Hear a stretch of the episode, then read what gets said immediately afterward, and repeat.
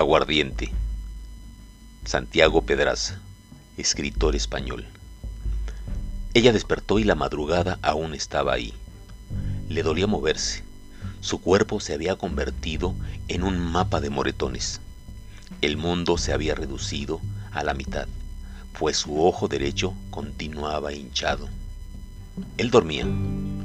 Cállate viento, cállense pasos, no debemos despertarlo. Ella se levantó de la cama rogándole al silencio que no se fuera. El suelo de madera se quejaba en voz baja por cada uno de sus pasos. La mujer exprimía su memoria al máximo para recordar el lugar exacto de cada mueble, pues tropezar en la oscuridad significaría arruinar la misión.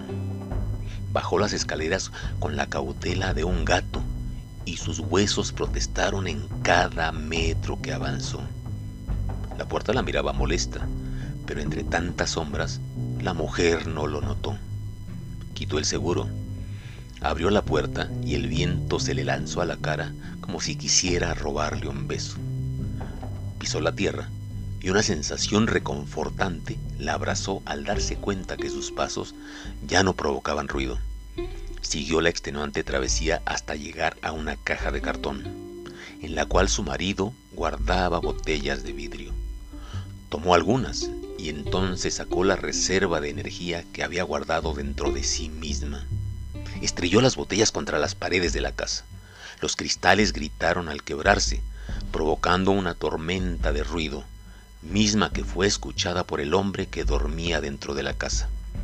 El sujeto despertó, y el escándalo lo hizo asomarse por la ventana. Entonces pudo ver una silueta que avanzaba torpemente por el camino llano.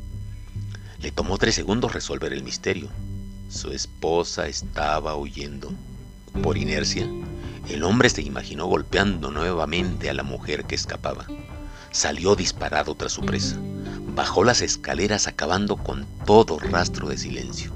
Abrió la puerta y en cuanto salió al camino, las criaturas nocturnas corrieron a sus madrigueras.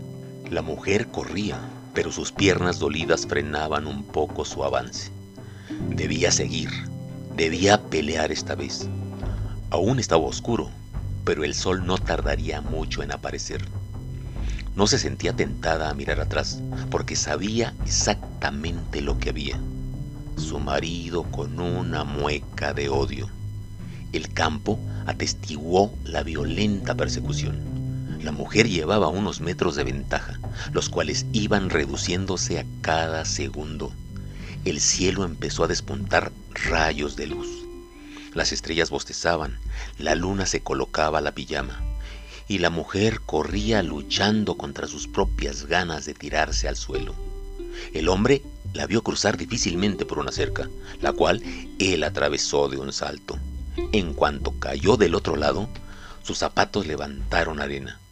Miró de un lado a otro solo para darse cuenta que la cerca formaba un círculo irregular. El cerro escupía luz, pero el sol aún no hacía acto de presencia. El hombre buscó desesperadamente y encontró a su mujer en la otra esquina del terreno, golpeando con un palo una pequeña puerta de madera. Se precipitó hacia ella con una mirada de odio, pero antes de poder alcanzarla, la mujer abrió la puerta que golpeaba. Una bestia, furiosa por haber sido despertada, salió con los cuernos deseosos de guerra. Aquel imponente toro estaba irritado por el escándalo, bufaba enardecido como si pidiera una explicación. Estaba convertido en 800 kilogramos de ira y al dirigir los ojos al frente encontró un objetivo móvil que lo miraba con pánico en el rostro. El toro no prestó atención a la mueca asustada del hombre. Se limitó a dejar que la rabia se disparara en forma de embestidas. El choque hizo que el sol dudara si quería salir. La muerte, recargada en la cerca de madera, tomaba aguardiente mientras observaba la función.